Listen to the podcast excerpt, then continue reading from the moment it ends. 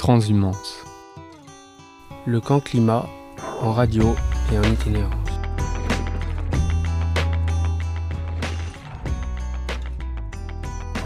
Sur Radio Panique, 48 FM, Equinox FM, Radio Sud.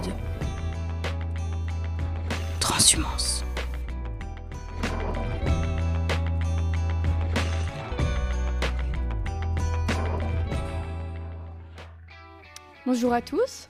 Bonjour Nathan, comment ça va? Bonjour, euh, moi je vais bien, très bien même. Mais super. Euh, comme vous avez remarqué, il fait très très moche pour l'instant. Est-ce que euh, ça change un peu l'ambiance du camp ou... Non, ça change pas grand chose. on est toujours aussi heureux, aussi joyeux. Mais super cool. Alors aujourd'hui, on a Mao à mes côtés. Alors qu'est-ce qu'on fait ici? Donc euh, bonjour Rachel, et euh, aujourd'hui on se trouve à La Cuisine, où on est pour un camp climat, donc un camp climat qui a été organisé par le CNCD 1111. Et peut-être Jeanne, tu peux nous expliquer un peu ce que c'est un camp climat? Donc c'est un rapport avec le climat, euh, le climat pardon. On fait des rencontres avec différentes personnes. On marche, on va à leur rencontre. Ensuite, euh, on, a, on, fait plusieurs, euh, on fait plusieurs activités, merci, euh, tout autour du climat pour voir un peu ce que c'est, des débats. et en plus de ça, on a un projet avec des émissions ici en radio. Comme vous avez pu entendre, le camp climat réunit tous les ans plusieurs jeunes et les regroupe autour de thématiques clima- climatiques. Et donc euh, cette année, il se passe en itinérance et on a d'ailleurs eu l'occasion de se rendre dans un lieu qui s'appelle Le Carité. Et euh, peut-être, euh, Silouane, tu peux m'expliquer un peu ce que c'est le Carité? Alors, le Carité, c'est un endroit où des bénévoles s'occupent de, migrants qui essayent de passer en Angleterre. Ils les accueillent. Avant, c'était juste deux jours. Maintenant, c'est deux jours et deux nuits. Donc, ils les accueillent en permanence. Euh, ils se limitent à 12 euh, personnes parce que euh, sinon, il y aurait euh, plus de place. Euh, On a fait quelques, euh, on a enregistré quelques, quelques audios euh, durant ce jour. Ben, on va les lancer. Transhumance. Mais il faut savoir qu'en 2018-2019 sont arrivées euh, pas mal de personnes migrantes en transit en province de Luxembourg. Euh, et, euh, qu'il y a eu un super élan de solidarité de la part euh, de citoyens. En fait, maintenant, il y, a, cinq abris qui sont créés et gérés euh, 24 heures sur 24 par des bénévoles et qui accueillent au départ des personnes migrantes en transit, et puis maintenant ils vont vous raconter que ça évolue un peu. Ici, Raymond et André, c'est un camp de jeunes qui s'intéressent aux enjeux liés au climat. Et donc on a trouvé intéressant de vous, euh, de vous les faire rencontrer parce que euh, quand on se projette, hein, on sait que l'enjeu migratoire va être de plus en plus important. Euh, actuellement, on nous dit que la plupart des personnes migrantes fuient des guerres, des conflits ou, ou des enjeux plutôt économiques. Mais derrière l'économique, il y a aussi la faim. Il y a des gens qui ont faim un peu partout. Et ici, en- dans, dans votre accueil, ce sont majoritairement des Érythréens et des Soudanais. Voilà, et vous allez euh, nous raconter un peu ce que vous voulez nous raconter, et puis les jeunes vous poseront des questions avant que, euh, que les personnes hébergées à l'heure actuelle euh, viennent nous rejoindre. Alors du coup, ils parleront euh, anglais, euh, à moins que parmi vous, il y en ait qui parlent le, le quoi, le tigrinien Le tigrinien et l'arabe. et l'arabe. Voilà. So, hello, I'm here with. Muhammad. And where are you from, uh, Mohammed? I am from Sudan. What decide what decided you to to leave your country maybe or if if you can tell us If I left in my country now is very problem, you know.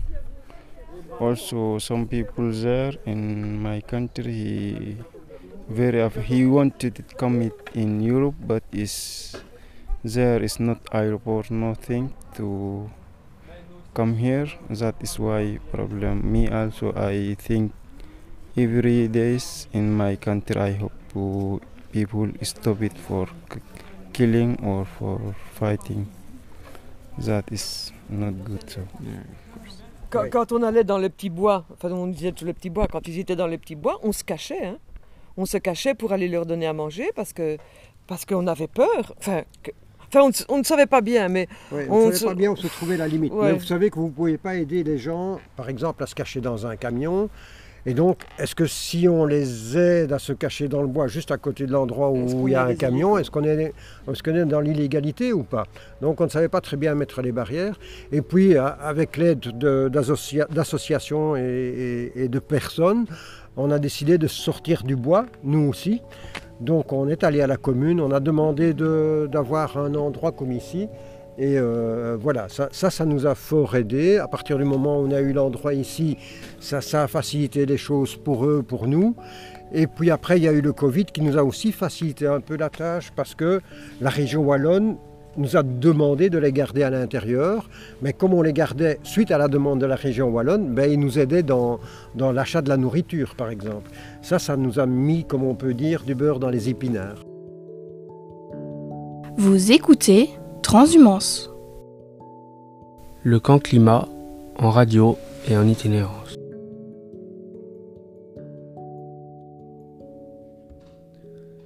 Donc euh, voilà, grâce à ces quelques audios, on a pu rentrer un peu plus dans ce lieu qui, je pense, est assez euh, chargé d'émotions. Et justement, euh, je voulais te demander, Lys, toi, qu'est-ce qui t'a marqué particulièrement dans le Carité? Moi, j'ai trouvé que c'était une super initiative, enfin, et que ces deux personnes étaient super accueillantes et gentilles. C'est tout. Et toi, peut-être, Alice, tu as relevé quelque chose d'autre? Euh, bah, moi, ça m'a beaucoup parlé personnellement euh, parce que euh, j'ai beaucoup. Enfin, je suis assez penchée sur les questions des exilés et les problématiques à cause de la loi. Et donc, j'en avais vu plus, enfin, pas en Belgique, mais donc assez. Enfin, ça m'a fait quelque chose de les voir euh, dans un endroit où ils restaient plus longtemps euh, qu'à Calais. Euh, parce que là, il reste. genre, il y en a qui sont là depuis deux ans, d'autres quelques mois, et qu'ils avaient quand même plus accès. Et donc, je trouve ça vraiment génial ce qu'ils ont réussi à faire aux Carités, de pouvoir leur donner tout ça, quoi. Ok. Et Elliot, tu nous as un moment parlé que tu avais accueilli des migrants chez toi. Est-ce que tu peux nous en expliquer un peu plus ou... Euh, oui, donc moi, euh, vers euh, 2019, j'ai euh, accueilli euh, des pas des Érythréens, des Éthiopiens pardon, chez moi. J'en ai accueilli plusieurs, mais dont un qui s'appelait Dagui et on est resté plus d'un an. enfin, il a vécu plus d'un an chez nous. Et justement, en rapport avec le Carité, ce qui m'a frappé, c'est bon, c'est génial tout ce que le Carité fait et je trouve ça très bien. Mais ce qui m'a frappé, c'est la place qu'ils ont en fait. Parce que chez nous, bon, il avait son grenier, mais il avait accès à toute la maison. Et là-bas, ils sont 12, plus les bénévoles, et c'est en fait, c'est tout petit. Et donc, c'est génial de pouvoir les loger, mais ça m'a vraiment frappé la place que eux, ils ont, surtout par rapport à celle que nous, on utilise, ou que certaines autres personnes euh, avec des maisons ou des grandes villas utilisent. Et euh, donc, j'ai accueilli ces réfugiés qui beaucoup essayaient de fuir en Angleterre aussi. Donc euh, celui dont je vous parlais, il a réussi maintenant. Il est maintenant en Angleterre euh, avec euh, sa femme qu'on a hébergée aussi et qu'il a rencontré euh, sur le chemin et leur petit garçon qui doit avoir un an maintenant. Et euh, malheureusement, on n'a plus trop de nouvelles parce que mes parents n'ont plus vraiment pris, même si je leur ai demandé plusieurs fois euh, d'en prendre parce que c'est un peu compliqué, mais voilà. Euh, je me rappelle, Elliot, que euh, tu avais euh, évoqué quand on était allé au, donc au Carité, que c'était aussi dans un contexte politique assez particulier que tu accueillais ces migrants. Peut-être tu peux nous en dire deux mots? Oui, donc c'était. à l'époque, la NVA était au gouvernement et donc les ministres les ministres chargés de l'asile et de la migration, c'était Yann Yambon et Théo Franken qui voulaient euh, tous les deux euh, illégaliser également les hébergeurs, donc pouvoir permettre des descentes de police dans les maisons pour pouvoir poursuivre les hébergeurs et pas uniquement les migrants. Ok, merci beaucoup Elliot. Et maintenant peut-être Alice, j'ai envie de te poser la question, c'est Qu'est-ce que c'est finalement le lien entre euh, justice climatique et euh, bah, justice migratoire? Parce que comme ça, peut-être euh, certains des gens qui nous écoutent auront peut-être un peu de mal à, voir ça. donc déjà, c'est des questions aussi qui sont dans les valeurs qu'on partage ici assez similaires, mais enfin qui sont toutes les deux dans nos valeurs. Mais aussi, il faut savoir que euh, en fait, on s'en rend pas vraiment compte, mais euh, quand euh, il y aura des catastrophes naturelles qui juste vont pas, enfin, il y en a déjà, mais ça va pas juste détruire le pays. Il y en a qui vont du coup aller vers d'autres endroits parce que plus, moins il y aura d'endroits habitables où il y aura de la nourriture, plus les populations seront concentrées à un endroit et donc, euh, il y aura ce qu'on appelle des réfugiés climatiques. Donc euh, déjà, si on pouvait euh, essayer d'apporter aux réfugiés politiques quelque chose d'encore mieux, même si moi je trouve déjà que le carité c'est bien, parce que, pour rebondir en même temps sur ce que disait Elliot, c'est que bah, moi je me rends compte, j'ai vraiment été voir à Calais où c'est vraiment le bordel. Et euh, là où ils habitent et tout ça. Et franchement, par rapport à Calais, euh, c'est vraiment dingue ce qu'ils ont. Euh, donc, ce que la famille d'Eliott leur a apporté, en effet, c'est un gros décalage par rapport aux carités, mais justement, c'est génial, mais ils peuvent pas tous en bénéficier. À Calais, il y en a genre 1000, ça dépend, 1000, 1500, et enfin entassé, il y en a aucune qui est dans une maison. Quoi. Enfin, des fois, il y a des nuits, mais voilà. Ben, merci beaucoup pour ta réponse. Euh, maintenant, on va enchaîner avec euh, une petite pause musicale. Une marée bleue devant le cratère, montée d'adrénaline vénère. Dis-moi qui veut la guerre de l'eau, hein? Sûrement ceux qu'ont les hélicos, les chars d'assaut. J'ai beau battre des paupières, j'y vois plus rien, merde, c'est l'enfer. Mais fermer les yeux, c'est pire. Mes larmes m'aident à y voir clair. De toute façon, j'ai pas besoin de mes yeux. Mon corps, c'est suffisant pour démanteler calmement le symbole de leur accaparement. Lacrymo crépite, mortier réplique, les quadres appliquent, grenades, j'évite. Tout se précipite, je crois que ça y est, je vois la brèche entre les deux fourgons qui flambent. Une projectile, grenade détonne, un casque blanc vole dans les airs. Dernière poussée, je crois que c'est la bonne. Mais Serge était tendu par terre ne se confisque pas, ne se gaspille conditions vitales de l'existence ne se négocient pas. Ils ont la force, on a le nombre, ils ont la peur, on a l'espoir, ils ont les gaz, mais, nous on t'a toi. Soulève-toi et avance masqué. S'ils font de nous des ombres, ce sera pour leur coller au basque. Soulève-toi et ils vont craquer. Sur que nous aussi, on va passer en force. Soulève-toi. Ils ont voulu nous enterrer, mais ils ont oublié que nous étions des graines tout prêts à essaimer. Soulève-toi. Méfiance, méfiance. Les projets de bassines sont morts. Plusieurs envahissements d'entreprises, plusieurs destructions, destructions de biens, plusieurs appels à l'insurrection. J'ai donc décidé d'engager la dissolution des soulèvements de la Mais terre. Mais qu'est-ce que tu vas dissoudre? Certainement pas mon envie d'en découdre. Apparemment, leur stratégie c'est de mettre le feu aux poudres. Ça me donne encore plus envie de jouer des coudes. Coude à coude. Dissous, je deviens ce que je défends. Je suis prêt à me liquifier sur champ pour t'exploser aux dents. On est de la mauvaise graine, du chien dent, de la grosse racine qui fait des croche-pattes pour que partout machine piétine. Et c'est par amour. Pour le vivant, c'est parce qu'il leur resterait peu de temps que la outarde enfonce les lignes, que le picma enfonce les clous. C'est pour ceux qu'ils ont de sublime, c'est pour qu'ils rendent coup pour coup.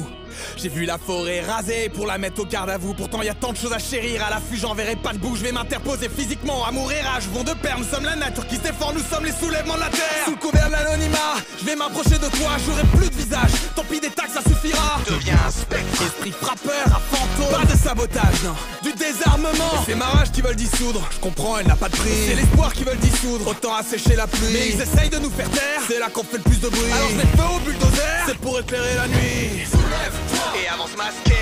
S'ils font de nous des ombres, ce sera pour leur coller au basque. Soulève-toi et ils vont craquer. Sur que nous aussi, on va passer en force. Soulève-toi. Ils ont voulu nous enterrer, mais ils ont oublié que nous étions des graines tout prêts à essaimer. Soulève-toi. Confiance, confiance. Ce qui repousse partout ne peut être dissous. L'autre jour, on a pris l'autoroute pour y construire un mur. Une manière de dire merci, mais on n'ira pas vers l'extinction, même en voiture électrique. Alors bien sûr, ils vont nous traiter d'éco-terroristes et d'autres trucs chiants, mais je crois que ça y est, on est à un tournant. Il y a tant de zones à défendre, à cultiver, à soigner, à réparer. Alors je sais pas dans quel camp tu veux être. Mais si tu nous entends plus, inquiète-toi. Ce sera le calme avant la fête. Vous venez d'écouter Soulève-toi, un titre de Harval, un titre en plein dans l'actualité. Transhumance. Le camp climat en radio et en itinérance. Donc, euh, à mon sens, bon, là, je l'ai un, peu- je l'ai un peu chipoté, mais je pense que c'est un caca de renard. Et donc, euh, on a, nous les humains, on en parlait tout à l'heure, on a bien classé, etc. Donc, il y a les carnivores, il y a les herbivores, il y a les omnivores. là, là, là. En vrai, euh, la manière dont nous, on classe tout le vivant, c'est des manières pour nous de pouvoir discuter les uns avec les autres, entre scientifiques, entre personnes euh, moins scientifiques, mais de se comprendre. C'est plus facile quand on fait des cadres, c'est presque des stéréotypes, etc., que quand on individualise à chaque fois tout. Et donc, les carnivores ne sont pas exclusivement des mangeurs de viande, les herbivores ne sont pas toujours exclusivement des mangeurs d'herbes, etc., etc. C'est grosso modo, les carnivores, ce sont des animaux qui vont consommer, entre autres, de la viande. Pas parfois, ils vont manger ce qui se passe. Et le renard, franchement, il mange un peu de tout. C'est vraiment un, gros généraliste. Il va bien aimer manger une petite musaraigne par-ci par-là. Mais vous le voyez ici dans ses caca, il y a plein de graines, etc. Le renard, il adore les murs, par exemple. Il adore manger des murs. Donc il mange un peu de tout.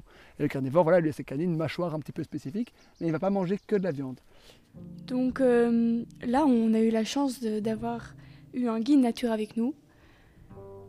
Marion, est-ce que tu sais euh, nous expliquer un peu ce qu'on a fait, euh, ce qui était sympa euh oui, du coup, euh, Thomas nous a fait une petite visite et nous a expliqué euh, quelque chose, enfin quelques trucs à apprendre en plus sur le bois, car on pense que quand on visite la forêt, c'est juste des arbres et on y connaît déjà ce qu'il y a, mais il y a plein de petites surprises cachées, que ce soit des traces de cerfs ou d'autres choses. Et il nous parle des castors et ce qui est comestible aussi, les plantes comestibles. Et euh, c'est très intéressant et on voit qu'il est passionné de ça quand il nous en parle. Et euh, quelle est la chose qui t'a le plus euh, choqué ou, ou qui t'a le plus surpris? Euh, J'aimais beaucoup voir qu'en fait, il nous parlait du fait que certaines espèces étaient revenues près de nos régions, surtout les castors ou d'autres. Et en fait, on voit qu'ils sont là et ils mangent des écorces d'arbres. Et quand on se balade, on ne fait pas forcément attention à ça. Et maintenant, je crois que je ferai plus attention à l'avenir. Euh, donc merci Marion. Et euh, toi Alice, euh, comment ce guide nature, enfin vers quoi ce guide nature a attiré ton attention tout particulièrement? Eh bien, par exemple, il nous a expliqué que nos forêts ici en Belgique sont en fait très récentes de quelques dizaines d'années et ne sont pas du tout des forêts primaires comme on pourrait retrouver par exemple en Pologne, c'est ça? Et euh, il, les a, il a comparé nos forêts ici actuelles en Belgique, à des champs de maïs qu'on cultiverait euh, juste comme ça pour manger, pour consommer. Ça m'a vraiment beaucoup marqué. Et euh, donc, c'est vrai que moi aussi, j'avais souvent cette image assez euh, positive de la forêt, et c'est vrai que c'était assez étonnant. Donc, on peut peut-être maintenant écouter un petit audio là-dessus. Euh, Thomas, tout à l'heure, dans la forêt, tu nous as parlé de champs de maïs et tu les as comparés à une forêt de conifères. Peux-tu nous expliquer euh, le lien et pourquoi euh, c'est super mauvais? Alors, concrètement, que ce soit la forêt, le bois de conifères ou euh, le champ de maïs, on a affaire à des champs monospécifiques, des cultures monospécifiques, c'est-à-dire que sur un territoire défini, donc un plan de culture, on ne met qu'une seule espèce. Et comme on ne met qu'une seule espèce, ben, qu'est-ce que ça va avoir comme conséquence? C'est qu'il va y avoir un manque de diversité. Et donc, euh, ce sont des, exploitations qui vont être beaucoup moins résilientes et qui vont proposer beaucoup moins de biodiversité d'une part. D'autre part, ces cultures sont souvent des cultures dites intensives. On va mettre un maximum d'individus, que ce soit les plants de maïs ou les plants de, conifères, pour pouvoir améliorer la productivité. Et pour avoir ces cultures intensives, on va avoir un risque, très parfois dans le cas des champs de maïs, de mettre des pesticides, d'utiliser des pratiques qui ne sont pas très bonnes pour l'environnement. Mais surtout, dans le cadre des champs de maïs, ce qui est vraiment problématique, c'est que la grande partie de l'exploitation agricole que nous utilisons pour les champs de maïs, pour le maïs, ce sont des maïs qui vont après être mis à disposition du bétail. Et donc, ce n'est même pas des, productions pour l'alimentaire humain, pour que l'humain puisse se nourrir, c'est des productions pour les animaux. Et on sait que, en plus, de plus loin, la consommation et la- l'agriculture euh, de viande, en tout cas de manière intensive, est également extrêmement problématique pour la biodiversité.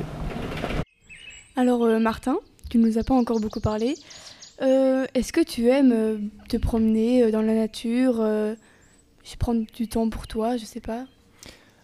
Ah oui, moi je trouve toujours ça très agréable de se promener dans la nature. Et comme euh, Marion et, Alice l'ont expliqué avant, le guide nature nous amenait vraiment à voir des choses dans la forêt qu'on n'a pas l'habitude de voir. Pour moi, la nature c'est vraiment comme une œuvre d'art géante. Et quand on va dans un musée, on n'a pas toutes les clés pour tout apprécier, pour tout comprendre. Et bien là, c'est la même chose. Euh, Thomas, il nous a montré tous des, des détails auxquels on ne fait pas forcément attention. Et moi, j'ai trouvé ça très enrichissant euh, d'avoir ces nouvelles clés de compréhension. Euh, Nathan, est-ce qu'on a eu euh, par exemple la chance de voir euh, quelque chose que tu n'avais jamais vu dans d'autres forêts, comme des animaux ou, des espèces de plantes? Oui, on a vu des lièvres. Aussi, j'ai... J'avais jamais vu avant de traces de castor, même si j'en ai déjà entendu parler. Et aussi, grâce à lui, j'ai pu goûter certaines plantes que je pensais même pas comestibles. C'était vraiment hyper cool. Et comment tu peux savoir s'il y a des castors dans la région? Tu sais plus ou moins? Euh, Donc les castors, vu qu'ils font un important changement dans leur milieu de vie, ben, on sait voir déjà si on connaissait la, forêt avant, s'il y a eu des changements, c'est qu'il y a des castors. Aussi, il, euh, dans les arbres qui sont en train de changer, ben, on voit leurs traces dedans. Et euh, le, souvent, ils font monter le niveau de l'eau pour que leur habitat soit à moitié immergé. Merci. Donc on a bien vu que cette visite en forêt nous avait permis de nous reconnecter euh, assez bien bah, à, la forêt. Mais on a aussi évoqué dans le petit audio qu'on a passé la question du maïs et de la production de viande. Et je sais qu'Elouane, tu es végé, et je voulais savoir si cette production de viande avait un, rapport au fait que tu sois végé. Merci pour la question. moi, je suis devenu végé Premièrement, d'abord uniquement pour des, raisons climatiques et, euh, et, au second plan pour euh, des raisons du bien-être animal. Mais euh, du coup, oui, forcément, ce que les, la viande consomme, enfin la production de la viande, en fait, j'ai arrêté de manger de la viande à cause de sa production, du, du, fait que ça produit des gaz à effet de serre enfin, en quantité astronomique. et donc oui, je pense que la, nourriture des animaux m'a fait changer d'avis.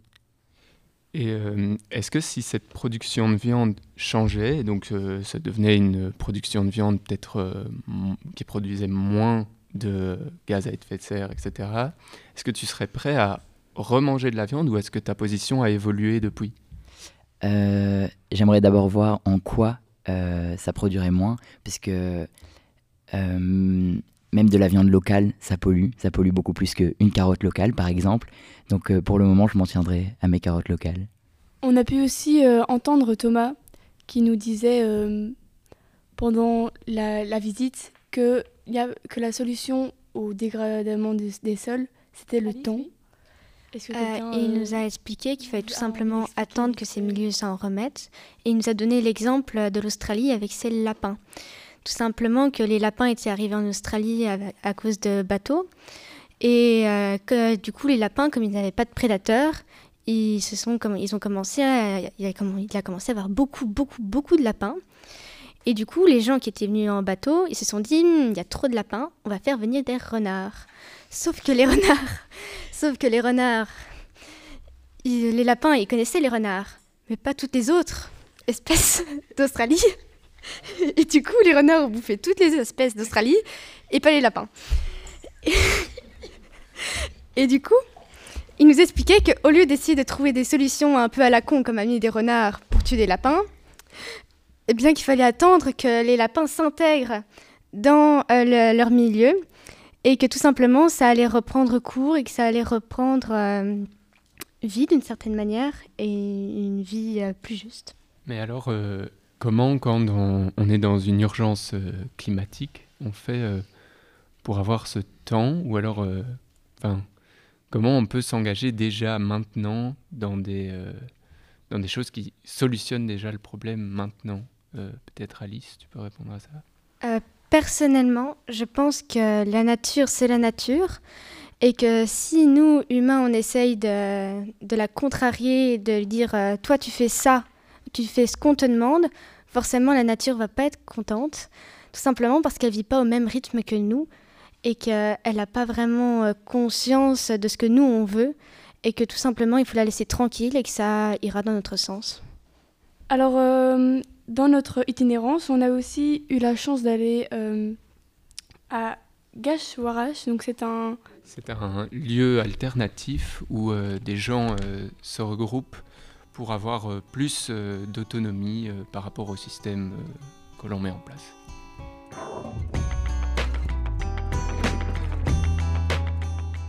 On a cherché un peu dans un dictionnaire patois gomais et, il n'y a personne en Gaume qui sait euh, ce que ça veut dire. Et nous, c'est un peu terre sauvage qu'on voulait, euh, qu'on a cherché dans le dictionnaire et, voilà.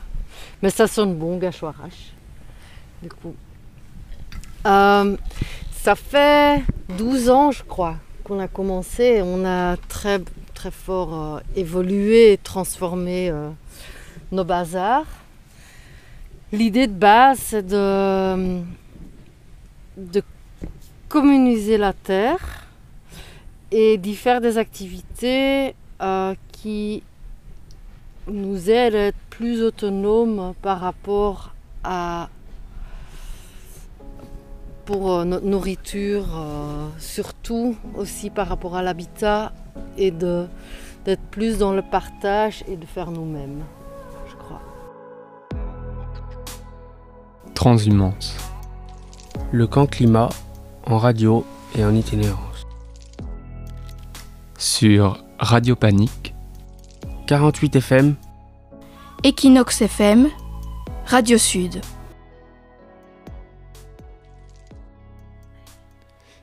Alors euh, voilà, nous revenons euh, ici à la cuisine et euh, Nelly, j'ai pu voir que quand on est allé à Gachouarache, tu as trouvé ce lieu particulièrement beau. Tu disais souvent que c'était magnifique. Est-ce que tu peux me dire ce qui t'a touché euh, Bah oui, du coup, j'ai beaucoup répété, je pense, euh, des milliers de fois que c'était très très beau. Euh, je pense que vous avez pu l'entendre pas mal de fois.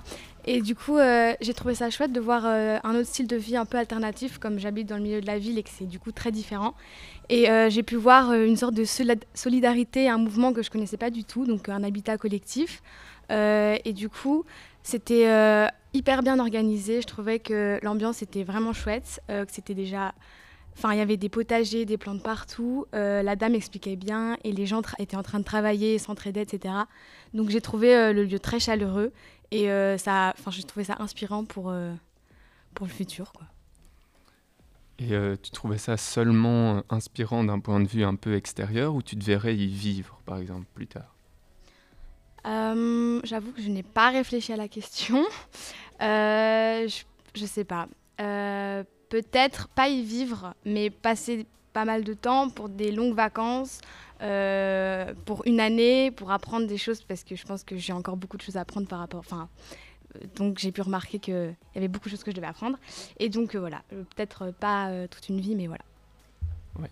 Et d'ailleurs, Elouane, qui est juste à côté de toi, nous avait dit à la fin de la visite qu'il avait peut-être quelques retenues sur le fait de vivre dans un lieu tel que Cachoirage. Pourquoi, Elouane Je vais faire le rabat-joie comparé à Nelly, mais personnellement, je trouvais que pour moi, les règles étaient trop floues. Euh, pour moi, soit, enfin, dans un endroit où je me verrais vivre, il faudrait soit pas de règles, soit des règles bien précises euh, qui permettraient une vie commune euh, meilleure. Et là, c'était trop, trop pas assez. En fait, il n'y avait pas de, structure. C'était tout se faisait au feeling. ils ne savaient pas qui gérait le, le, potager. Tout le monde n'était pas obligé de venir aux réunions. Enfin, quelques, quelques petits trucs qui vont faire passer pour quelqu'un de vieux jeu, mais. Et toi, Elliot, tu trouvais euh, ce manque de structure, peut-être que Elouane euh, met en avant un problématique, ou justement trouvais ça assez chouette que les gens puissent s'organiser un peu à leur guise, euh, finalement Moi, je suis un peu mitigé entre les deux avis, puisque je ne sais pas vraiment... En même temps, oui, je suis d'accord qu'il faut une structure, et en même temps, ça permet d'être plus libre, et ça permet de rendre ça plus accessible, parce que les gens n'ont pas forcément envie de respecter trop de règles et de devoir être là à chaque réunion. Donc euh, je sais pas vraiment. Ok, mais je pense qu'il y en a un parmi nous qui s'est pas mal amusé par contre dans le lieu. Et euh, donc, euh, Silouane, qu'est-ce que tu peux nous dire euh, du mur d'escalade de Gachouarache ben, euh, c'était, il était vraiment, euh, il était vraiment cool. J'ai, j'ai bien, j'ai bien monté dessus. Euh, j'ai pas l'habitude de, de complimenter un mur d'escalade, mais euh, il était, euh, je sais pas, il était vraiment bien. Ouais. Il était bien, c'était un bon mur d'escalade. Tant mieux. Personnellement, euh, j'ai beaucoup apprécié le fait qu'ils étaient, qu'ils s'autogéraient au niveau de la nourriture, mais aussi au niveau euh, meubles ou pour réparer leur maison. Est-ce que euh, toi aussi, Virgile, euh, t'as aimé euh, ce côté? Ouais, j'ai bien aimé le côté un peu, euh, peut-être pas auto- autodidacte, je sais pas, mais euh, le fait qu'ils fassent un peu tout eux-mêmes. euh, Ouais, c'est ça, euh, autonome. Le four à pain, ils l'ont fait eux-mêmes. Euh, à peu près tout, ils le faisaient eux-mêmes et c'était assez impressionnant, quoi. On a cassé la planète, il est où le SAV On a cassé la planète et ça tout le monde savait Dans la vie, y a des cactus, et sur ces mêmes cactus, depuis y a du plastique. Aïe, sur les plages de Colanta, derrière les candidats, c'est pas si idyllique. Y a des pailles McDo qui sirotent sur l'eau, coca plastique qui flotte sur le Pacifique. Un capricène à la dérive qui finit sur la rive dans la bouche d'une tortue. Ça se réchauffe, ça se réchauffe, ça se réchauffe. La planète à la tête en surchauffeur. Ça se réchauffe, ça se réchauffe, ça se réchauffe. La planète à la tête en surchauffe. On a cassé la planète, il est où le SAV On a cassé la planète et ça tout le monde savait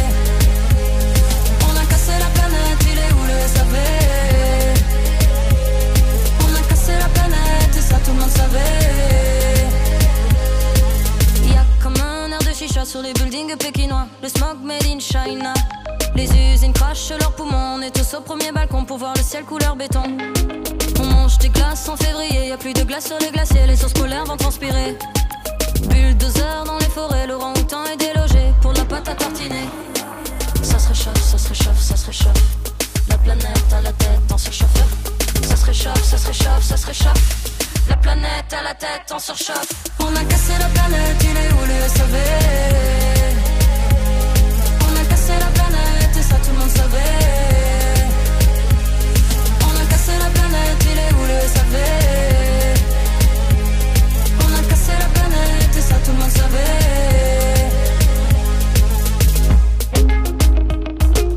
La planète à la tête dans ce chauffeur. La planète à la tête dans ce chauffeur. Je me dis parfois de toute façon il est trop tard. Que sommes-nous face à l'euro, le dollar? Un bout de charbon dans une marée noire. Une tumeur qui ne crée que des cauchemars. Puis je me concentre sur ce que je veux donner Une énergie commune qui peut rassembler. Je m'apprêtais à contacter le SAV Mais le numéro est dévié sur ma ligne. Il est où le SAV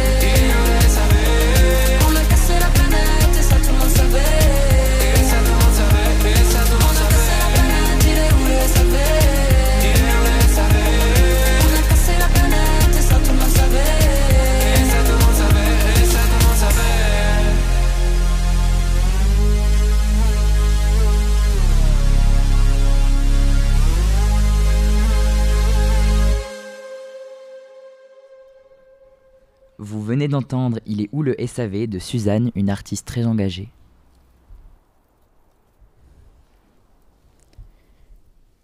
Déplacement forcé. Peuple condamné. Soupçonné par facilité. Dégagé par fierté. Famille séparée. Désespoir écrit. Cris de douleur étouffés. Un réchauffement affamé. À nous condamner de quitter dans l'impossibilité de respirer. Manipuler, virer, effondrer.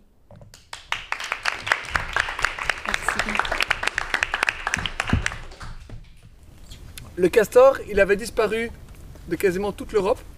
Il y a, il y sais pas, 50, 100 ans, il n'y avait plus du tout quasiment. Et euh, ça a commencé par certains programmes dans certains endroits d'Europe de réintroduction. Et en Belgique, la légende raconte qu'il y a une vingtaine d'années, des naturalistes, un petit peu, euh, on parlait de désobéissance civile, ont accéléré la réintroduction du castor. Ils ont été prendre des castors à des endroits dans d'autres pays. Ils ont foutu dans leur coffre et ils les ont lâchés en Belgique. Et en fait, ça a explosé. Et la population de castor a explosé parce qu'en fait, il y avait de la place pour le castor. Transhumance. Donc euh, là, on a entendu parler de désobéissance civile. Euh, on a entendu parler On en a aussi parlé avec Arnaud pardon, de la désobéissance civile d'ailleurs. Alors c'est un journaliste de la RTBF qui se penche sur euh, des questions climatiques, notamment dans le podcast Le Tournant. Alors, euh, Éloane, tu lui as posé une question, on va l'écouter maintenant. Pensez-vous que les jeunes sont légitimes à s'impliquer en politique? Et si oui, euh, comment? Alors qu'il soit légitime, évidemment. Je pense même que c'est absolument nécessaire que- qu'ils s'impliquent. Je comprends que euh, certains euh, aient du mal à, se projeter là-dedans, parce qu'ils ont peut-être l'impression aussi parfois que, que le politique manque de prise sur le réel, et que euh, peut-être qu'ils sont plus utiles euh, dans la rue ou en mettant la pression autrement qu'à s'engager politiquement au sens de s'engager dans les institutions de la démocratie euh, représentative. Et ils n'ont pas forcément tort de le penser. Je pense qu'on est dans un moment où, où c'est pas toujours simple pour les, politiques de peser sur le réel. Mais je crois aussi que c'est in- intéressant de se dire que la politique, c'est pas que justement être élu et dans le cadre de la démocratie représentative. Ce que vous faites. euh, en, vous, mobilisant, c'est de la politique. La façon dont moi, par exemple, je- j'essaye de faire mon boulot de journaliste, c'est aussi euh, de la politique d'une certaine manière. C'est donner des, clés aux citoyens pour pouvoir faire euh, bouger certaines choses. Et donc, en tout cas, moi, euh, j'avoue qu'en tant que journaliste, mais aussi et surtout en tant que citoyen, vous voir euh, comme ça mobiliser, euh, vous voir conscientiser déjà avec des, revendications, parfois des, des, mots qui nous challenge, etc. Ben, je trouve que c'est extrêmement positif pour, pour la vivacité, la vigueur de notre démocratie. Eh bien, merci beaucoup. Et je terminerai sur une dernière question un petit peu plus touchy à laquelle vous n'êtes pas euh, forcément obligé de répondre. Euh, J'aimerais vous demander euh, est-ce que vous pensez que la désobéissance civile a sa place à l'heure actuelle et va jouer un rôle dans le dénouement de la crise que nous sommes en train de traverser? Alors disons que je, comprends en tout cas pourquoi elle est là, la, désobéissance civile, et je comprends pourquoi à un moment donné, une série de, personnes, jeunes et moins jeunes, se disent que comme les institutions de notre démocratie aujourd'hui ne semblent pas au rendez-vous, je peux tout à fait comprendre qu'à un moment donné, on se dise, ben alors, euh, on va sortir du cadre du système, puisque visiblement, quand on prend la place qui nous est impartie dans, le système, ça ne suffit pas. Euh, après, je comprends aussi que ça pose euh, de, vraies questions parce que cette désobéissance civile euh, qu'on dit non violente, à un moment donné, euh, on voit qu'elle peut générer des moments de tension, des moments de tension violente aussi. Alors est-ce qu'il va falloir aller jusqu'à une forme de violence à un moment donné? Certains commencent à le penser vraiment, hein, en disant qu'il va peut-être falloir aller s'aborder des oléoducs ou quoi, j'en sais rien, pour que les, choses avancent. Je ne sais pas, je pense que de toute façon, ce vers quoi on va, si euh, à un moment donné euh, on ne saisit pas l'ampleur de ce qui se joue et si on ne met pas en œuvre les transformations nécessaires, je pense qu'on va aller vers des situations potentiellement violentes parce qu'on on risque d'avoir des, crises, euh, des crises sociales par exemple très très importantes. Et donc si la violence ne vient pas par le fait qu'on aurait une désobéissance civile euh, violente, elle va sans doute venir par un autre euh, côté. Et qu'en tout cas, je pense qu'il y a lieu de, prendre la mesure de l'urgence face à laquelle on est aujourd'hui. Et donc je ne vais pas donner mon avis personnel sur la désobéissance civile, mais je comprends en tout cas pourquoi toute une série de personnes aujourd'hui se, se projettent dans ce type d'action. Le camp climat en radio et en itinérance.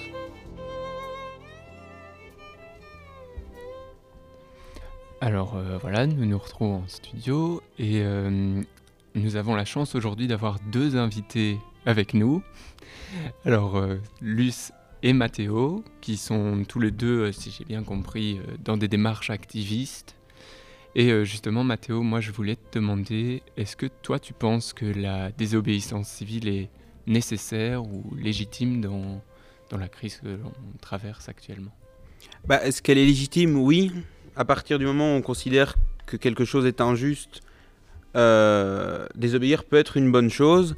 Après, le but n'est pas de désobéir surtout. Mon objectif, ce n'est pas faire que de la désobéissance civile pour faire de la, désobéissance civile, D'ailleurs, on fait même d'autres actions qui sont euh, bien loin de la désobéissance civile et qui sont tout aussi utiles, mais euh, évidemment, ce n'est pas à rejeter.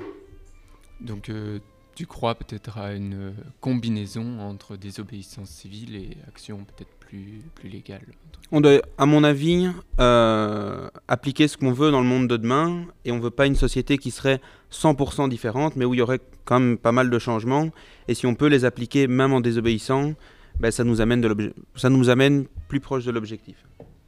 D'accord. Et euh, toi, Luce, tu as déjà fait de la désobéissance civile euh, oui, alors j'ai participé à Code Rouge. Il y a, c'était pas cette année, c'était l'année d'avant, quand on a, euh, on a bloqué des infrastructures totales. Et du coup, oui, j'ai participé à cette action-là de désobéissance civile. D'accord. Et je pense que Nelly, tu as aussi participé à Code Rouge. Euh, est-ce que tu, peux nous donner un ressenti peut-être sur, euh, sur cette, euh, cette expérience? Oui, moi j'avais envie de souligner le fait que j'ai enfin, j'ai beaucoup entendu dans cette semaine, dans une pièce de théâtre qu'on a pu aussi regarder et dans ce que dit Arnaud, l'image un peu des activistes qui font de la désobéissance civile et le fait que on, peut imaginer ça euh, avec des cagoules, euh, des armes ou je sais pas quoi, euh, de la lumière et tout. Mais moi, je voulais souligner le fait que c'était c'est un mouvement qui est aussi une solidarité entre nous. Il y a des chants. la plupart des personnes sont plutôt aussi âgées. il y en a beaucoup et très peu de mineurs aussi. Et donc, c'est des chants, une revendication de ce qu'on veut. Donc, la désobéissance civile, c'est pas tout noir, violent, etc. Donc, c'est ça que je voulais souligner. Euh, et du coup, voilà, Code Rouge, euh, c'était très chouette. Euh, c'était un bon moment, c'était un bon reboost pour, pour la suite et les mois qui arrivaient. Et avec une discussion avec plein de personnes différentes, hyper intéressantes et des nouvelles rencontres. et donc voilà, je voulais souligner ça. Et pourquoi est-ce que, Nelly, tu as voulu participer à Code Rouge? Qu'est-ce qui t'a donné envie d'y participer? Euh, moi, je pense que c'est à partir de ce moment-là que je me suis plus rendu compte des enjeux climatiques euh, et que je me suis beaucoup plus renseignée. Euh, et donc, ben, en se renseignant, j'ai pu lire beaucoup de trucs assez stressants, comme on en a beaucoup parlé de l'éco-anxiété cette semaine. Et, du coup, ben, moi, ma, solution, en tout cas, je pense à beaucoup d'autres activistes, c'est d'agir, de rencontrer des personnes, comme je l'ai dit. Et du coup, ben, l'occasion s'est présentée suite à une formation, des contacts, etc. Et du coup, euh, grâce à ça, euh, j'ai pu aller. Et, euh, et, puis voilà, donc maintenant, je pense que je vais continuer parce que là, je peux plus m'en séparer. D'accord. Et pour. donc, Nelly vient d'évoquer tout un aspect de la formation dans, les, dans les actions de désobéissance civile. Je pense que, Elouane, tu en as fait aussi. Est-ce que tu peux nous dire un peu en quoi consiste cette formation? Les formations à la désobéissance civile, c'est ça? Oui. Euh, alors j'en ai fait plusieurs, mais euh, des actions différentes de, que, que Nelly, car euh, je fais moins d'actions de désobéissance civile de masse. je n'ai pas encore eu l'occasion d'en faire, mais ça ne saurait tarder. cependant, dans les actions de désobéissance civile que je fais, c'est plutôt par petits groupes. Et, c'est souvent une personne qui est là depuis plus longtemps, qui fait partie de, certains groupes d'action depuis plus longtemps, qui, nous initie en fait à, ces actions en nous expliquant, mais de manière très, euh, très, fun, très agréable. C'est presque une activité en fait. C'est pas un moment, euh, un moment déplaisant du tout. C'est très agréable. C'est un type d'apprentissage différent, mais c'est un type d'apprentissage. Et euh, ces, types d'apprentissage me permettent en fait de me sentir utile. Quand j'ai commencé la désobéissance civile, je l'ai fait parce que je me sentais inutile. J'allais aux marches du climat, etc., qui sont pas en fait inutiles, mais c'était pas assez par rapport à ce que je voulais faire et, à cette ce dégoût du système que j'avais au plus profond de moi. Je voulais faire plus et c'est comme ça que ça a commencé. Sinon, euh, Elliot, est-ce que tu fais aussi euh, de la désobéissance civile? Sous quelle manière? Euh... Moi, j'en fais pas encore, mais je me pose la question de si je vais en faire ou pas. Et je pense que la réponse est oui, après avoir vu Nelly et Loane et d'autres gens qui en faisaient. Mais donc, je ne sais pas encore vraiment, parce qu'après, vu que je suis encore assez jeune, il faut que je vois avec mes parents aussi qui ont un peu du mal, mais j'aimerais en faire en tout cas. Et euh, donc on vient d'entendre par Elliot parler de franchir le pas au final vers euh, la désobéissance civile. Peut-être Luce ou Mathéo, vous pouvez me dire quelque chose sur ce pas qui est franchi? Alors ben, on... certains le prévoient, moi c'était un peu moins prévu. Je me suis retrouvé euh, dans une grande action de désobéissance civile en Allemagne contre l'extension d'une mine de charbon. C'est sûr que c'est une drôle d'entrée en matière pour aller là-dessus. Et par la suite, j'en ai fait d'autres, par exemple en France, où c'est beaucoup plus organisé, c'est des plus petits groupes, on a des, formations. Et donc, si ça doit venir d'une certaine manière, après il faut toujours faire attention sur place, le but c'est pas de se dire on y est, on fait n'importe quoi, mais euh, oui, ça viendra un peu euh, à la première occasion. Pour euh, continuer sur ce que tu dis, après il faut savoir que du coup, personnellement, on va dire mon, mon engagement dans euh, l'activisme, si on peut dire ça comme ça, a commencé avec les marches du climat et c'était déjà de la désobéissance civile. On n'allait pas à l'école alors qu'on était censé être à l'école. Donc euh, déjà à partir de là, euh, enfin c'est aussi beau de voir que tout le monde peut faire à son échelle. On n'est pas tout de suite obligé d'aller à l'encontre de la police premier front. et après, ouais, pour la démarche, c'est aussi, je pense que quand on fait c'est comme tu disais, on, est beaucoup dans, on a beaucoup de frustration dans, quand on voit que ça avance pas, alors qu'on veut que ça avance plus vite, plus vite, etc. Et que déjà de se retrouver dans un lieu avec tellement de personnes, ça t'apporte une énergie genre énorme, c'est un truc de fou. Je sais pas, je parlais de la désobéissance civile à ma mère et elle, elle avait un peu cette image de ok, on va aller taper la police, mais alors que c'est un lieu hyper euh, convivial et en même temps de savoir qu'on est en train de ben, un peu bâtir le monde de demain, quoi bah ouais, c'est juste. Euh, bah, c'est beau, et même si c'est quand même. Euh, enfin, c'est fou, c'est un, un, un, sentiment de tristesse et de joie en même temps. C'est. Ouais. Je recommande. Euh, je profite du fait que tu. Donc, tu nous dis que tu nous indiques qu'en fait, il y a différents moyens et différents, peut-être pas niveaux, mais en tout cas de désobéissance civile. Donc, en fait, différentes prises de risques aussi. Et donc ça, implique qu'il faille placer une jauge dans ce... À quel point on est prêt à aussi à... Allez. À quel point on est prêt à aller loin pour une cause ou non. Et euh, je voulais maintenant peut-être demander à, euh, à toi, Eloane, comment tu places cette jauge? Comment tu sais si tu vas participer à une action ou non?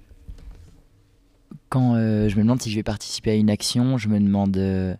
D'abord, je regarde premièrement quelles sont les revendications de l'action puisque même dans des groupes euh, comme par exemple les Extinction Rébellion, certaines actions ne sont pas euh, ne coïncident pas avec les valeurs de tout le monde. Donc il y a, y a, des valeurs principales, mais après il y a des différents groupes dans des mêmes groupes qui, qui, ne pensent pas la même chose, et donc on se revendique, euh, enfin on se revendique sous le même drapeau de, de, de XR, mais les, les, opinions divergent. Et, et donc d'abord je commence par regarder quelles revendications il y a derrière ces actions. et puis, je, regarde le monstre qu'on a en face de nous et, euh, et je me demande en fait quels moyens il faudrait déployer pour, euh, pour ne serait-ce qu'arriver à un petit peu abîmer ce monstre, hein, à commencer à grimper le long de sa jambe pour un jour peut-être arriver à la tête, mais je, veux, je ne rentre jamais dans la violence. Après, euh, comme l'a dit Arnaud, pour lui, dégrader un oléoduc, c'est de la violence. Pour moi, pas du tout. Euh, c'est de la désobéissance civile pour le bien de tous. Et, euh, et des boulons n'ont jamais souffert, alors que des personnes qui souffrent de ces boulons mis au plein milieu de nulle part, comme avec le projet ICOP, ça a fait souffrir des millions de personnes, enfin des milliers euh, à travers le monde. Et ça, pour moi, c'est ça la, vraie violence, mais je ne rentre jamais dans de la violence moi-même. Nelly, est-ce que tu aurais quelque chose à, rajouter par rapport à ce qu'a dit Eloane moi, avant une action, euh, la manière dont je me prépare, c'est surtout, euh, déjà c'est très organisé, euh, tout est préparé et il y a plein d'organisations qui sont sur, la, piste. Et il faut savoir que déjà on a un binôme. Donc là je parle d'action de masse évidemment, il y a plein d'autres types d'actions plus petites, mais donc il y a un binôme et donc il y a vraiment une dans les formations, il y a une recherche hyper forte des limites, à quel point, où on va, euh, et tout est expliqué en détail. Donc euh, ça, c'est hyper important de s'écouter soi-même euh, et de prendre le temps d'avoir un peu de réflexion sur soi avant de rentrer dans ce genre d'action. Et après, évidemment, après le binôme, il y a un groupe qu'on appelle un groupe affinitaire. Donc là aussi, entre un plus grand groupe, il y aura aussi une discussion sur les limites. Donc tout ça, après discussion et après réflexion, moi, si je me sens à l'aise de le faire et si, et si euh, je, me sens prête, c'est à ce moment-là que je vais rentrer et ce sera ma manière de me préparer.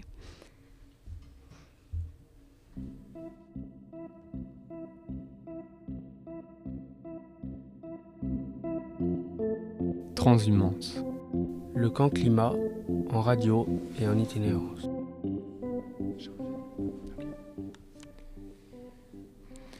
Et euh, donc, euh, Luce, si euh, je dis pas de bêtises, tu as participé au camp climat il y a trois ans. Est-ce que le camp climat pour toi c'était un moment clé ou, est-ce que tu étais déjà vraiment fort engagé avant? Alors, j'étais pas encore fort engagé avant. et justement, j'ai participé au camp climat parce que j'avais beaucoup d'anxiété autour du sujet, beaucoup de colère et de et je retrouvais pas vraiment euh, cette même, euh, ce même sentiment d'urgence dans mon entourage. Et je me suis dit, euh, j'ai rien à faire, pourquoi pas? et là, j'ai rencontré, bah, déjà d'être entourée de personnes qui pensent un peu comme toi, bah, ouais, je suis ressortie de là avec plein d'énergie et en plus avec des contacts aussi. qui, donc, il y avait quelqu'un qui était dans Youth for Climate, donc dans un mouvement bah, pour la justice climatique et sociale. Et euh, du coup, via cette personne, bah, je suis rentrée dans le mouvement aussi, et puis je me suis beaucoup plus engagée. Euh, ouais, du coup, ça a été, on peut dire, un, peu un élément déclencheur. Et euh, par exemple, toi, Elliot, qui viens de participer au camp climat, est-ce que tu sens des choses qui, peut-être comme chez Luce, ont bougé? En fait, euh, oui, mais le fait de rencontrer euh, en effet des gens qui pensent euh, comme nous, parce que dans notre entourage, il n'y en a pas énormément, enfin dans le mien en tout cas. Et donc oui, je pense que bon, ça n'a pas été le seul élément déclencheur, parce qu'il y a eu aussi la journée Oxfam pour moi, où j'ai vraiment commencé à me dire que je devais m'engager, mais je pense que oui, ce sera aussi un des éléments importants. Donc tu dis que ta vision a changé du coup. Qu'est-ce que tu retiens de ce camp? Enfin, qu'est-ce qui t'a fait changer en fait? Euh, Mais je dis pas forcément que ma vision a changé pendant le camp, mais j'ai rencontré des gens qui pensaient comme moi. Et donc je me dis qu'en fait, on peut faire quelque chose et euh, ça me donne encore plus oui, d'énergie et d'envie de, de m'engager encore plus dans le mouvement. Et euh, est-ce que tu as un peu le même ressenti, toi, Eloane ou... Euh, oui, plus ou moins le même. Euh, je pense que venir à ce camp climat, ça m'a permis aussi de me rendre compte que on est, enfin, je suis pas seul, enfin, je vais parler pour mon cas, mais que je suis pas le seul jeune parce que dans, dans, dans les différentes, euh, enfin, dans les groupes desquels je fais partie, je suis souvent le, plus jeune. Et là, ça, ça, me permet de me rendre compte en fait que la jeunesse est en fait mobilisée, du moins, j'en ai un petit aperçu ici. Et ça me permet de de garder espoir et foi en l'humanité. Nelly, toi, tu as quelque chose à ajouter euh, euh, Oui, bah, déjà, moi, je pense exactement la même chose qu'Eloane. Et euh, je peux souligner aussi que je trouve que à ce climat, j'ai pu m'apercevoir des plus petites choses et des personnes qui m'ont marqué. leur rapport avec la nature, enfin plutôt la vie, est très forte et, et que bah, ça m'a inspiré et que je me suis dit que j'avais envie de, de aussi, bah, pas que agir en ville et, être en plein dans les manifs, mais aussi de me poser et prendre aussi le temps de observer et voir les plus petites choses que les gens voient. Et donc euh, ça, c'est euh, mes, prochains, mes prochaines étapes. Et euh, vous, Mathéo, vous n'avez pas eu vous n'avez pas fait le camp climat, mais est-ce que vous savez me dire, enfin, comment est-ce que vous voyez dans 10 ans? Ah, c'est compliqué comme question. Comment on se voit dans 10 ans? Enfin, moi, j'imagine euh, que dans 10 ans, je serai sûrement plus avancé de 1 dans mes connaissances. Si dans 10 ans, j'arrive à me dire que j'ai fait des choses qui ont été utiles, je pense que je serai déjà euh, assez content de moi. Bah, j'espère, euh, j'espère comme Mathéo que, que j'aurai avancé. Et, et en fait, je, je, suis plutôt optimiste aussi. et je pense qu'il y a pas mal de choses que j'ai vues durant ce grand climat qui me font dire que, que je suis optimiste. Et toi, Rachel, c'est notre heure de gloire. Alors, euh, bah, j'aurais dit à peu près pareil. J'espère que ça, sera, ça se sera amélioré, qu'on aura tout fait pour et que, enfin voilà. Elliot, euh, ton avis pour euh, dans 10 ans? Euh, moi, je suis aussi quelqu'un de très optimiste de base, donc euh, bah, un peu comme vous tous, et j'espère qu'on arrivera à, résoudre le problème. Mais je pense vraiment qu'on peut le faire et que ça peut vraiment être une opportunité de changer tout le système, en fait, pas juste par rapport à la crise euh, climatique, mais de changer tout le système, pas à 100%, mais quand même en, grande partie, pour, bah, pour un monde meilleur, tout simplement. Exactement. Et toi, Nelly? Euh, moi, dans 10 ans, euh, je sais pas, euh, je suis peut-être pas aussi optimiste que tout le monde. J'ai peut-être quelques appréhensions. Après, euh, je ferai tout jusqu'à ces 10 ans pour euh, faire bouger les choses. J'ai hyper envie d'être sur tous les fronts, de, rencontrer plein de monde, de faire tout pour que, que ça change le plus rapidement possible. Et j'espère avoir un peu de répit dans 10 ans, je pense. J'aimerais que tout le monde ait le même état d'esprit que toi. Et toi, Elouane moi, dans 10 ans, euh, j'espère que les, choses auront changé, mais comme Nelly, euh, je suis moins optimiste que tout le reste de la table. Euh, après, je reprends petit à petit foi en l'humanité en venant dans des initiatives comme ce camp climat. Mais euh, j'espère que je n'aurai plus besoin de lutter, mais si c'est le cas, j'espère que je le ferai toujours et que ça changera. Bon, On, va terminer avec euh, une de nos invités du jour. Et euh, du coup, toi, Luce, est-ce que dans, dans 10 ans, euh, qu'est-ce que tu espères dans 10 ans? Euh, bah, Qu'est-ce que j'espère dans 10 ans? J'espère que on aura avancé. J'espère que. euh, ouais, j'espère un peu comme tout le monde ici autour de la table, je crois. Euh, je ne sais pas si je suis optimiste ou pessimiste, mais en tout cas, je ferai de mon mieux. Et j'espère euh, ouais, qu'on peut trouver de la force dans la communauté et avancer euh, les choses et bouger les lignes.